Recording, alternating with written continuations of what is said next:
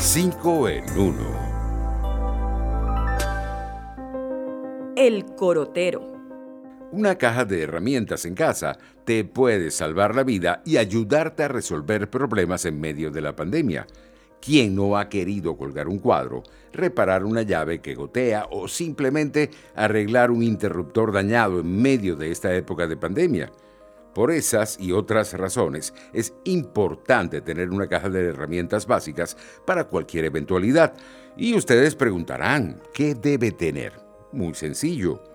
Nunca debe faltar en casa un martillo carpintero, destornilladores, un alicate, pinzas de electricista, una llave inglesa, cinta métrica, clavos y tornillos y por supuesto una linterna. Una buena caja de herramientas te pone en sintonía con el mundo moderno y puede ayudarte a resolver problemas en medio de la epidemia de coronavirus. Como decía mi abuelita, persona prevenida vale por dos. Sin aparatos. Hacer sentadillas es el ejercicio ideal para tonificar nuestros glúteos, piernas y abdominales con un solo movimiento y podemos hacerlo en casa. Ejercitarnos mientras estamos en nuestro hogar puede ayudarnos a mejorar nuestra salud. Agacharse y levantarse con las piernas semiabiertas y la espalda recta es una de las prácticas más utilizadas por deportistas para incrementar la masa muscular y perder peso al mismo tiempo. Y ustedes dirán, pero ¿cómo es eso? Según un estudio de la Universidad de Harvard, con movimientos de calistenia como este, durante 30 minutos puedes quemar hasta 300 calorías diarias. Ya saben lo que dicen, el ejercicio cambia tu cuerpo, tu mente y hasta tu humor. Tu doctor en casa.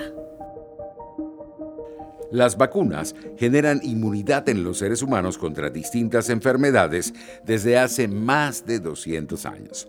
Hablamos de fármacos o cualquier preparación destinada a generar inmunidad estimulando la producción de anticuerpos. ¿Sabías que científicos como Edward Jenner o Luis Pasteur empezaron a hacer experimentos para inmunizar a la población contra enfermedades como la viruela y la rabia hace 200 años? Y lo lograron. Con ellos comenzó la era de las vacunas.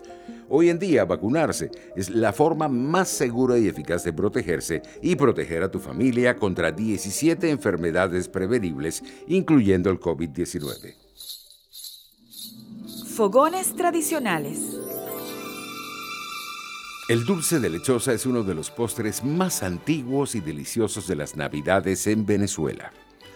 Si la memoria no me falla, la primera receta conocida de este dulce típico de nuestro país data de 1861 y fue publicada en el libro El agricultor venezolano. Su autor, José Antonio Díaz, explica que durante su preparación hay que despojar a la lechosa de su película exterior, zancocharla y una vez esté listo el melao, hay que proceder a echarlo sobre las frutas tajadas para terminar de cocerlas cuando estén penetradas por el dulce.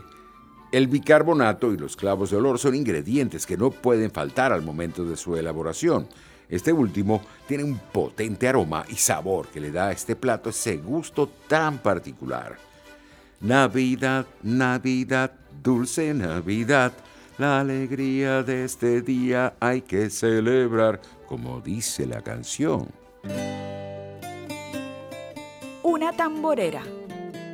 El galerón es la música tradicional típica de los velorios y bodas de los llanos y el oriente del país. Muchos no lo saben, pero es uno de los ritmos más antiguos de Venezuela. De influencia española, es un baile alegre que los hombres y las mujeres ejecutan zapateando. El arpa, la bandola, el cuatro y las maracas son los instrumentos característicos de esta expresión musical venezolana el intérprete no solo canta, también recita y declama pasajes, corridos y poemas. Uno de sus mayores exponentes, José Ramón Villarroel, el huracán del Caribe, contaba en una entrevista que anteriormente todo era muy religioso. El galerón se hacía en las capillas. Todos los años la gente se reunía para hacerle la fiesta a la cruz en el mes de mayo. Si alguien tenía una enfermedad grave, le pedía a la cruz sanación y le cumplía haciéndole su velorio. El galerón es todo un arte, aseguraba el cantautor. Hasta aquí 5 en 1. Nos vemos.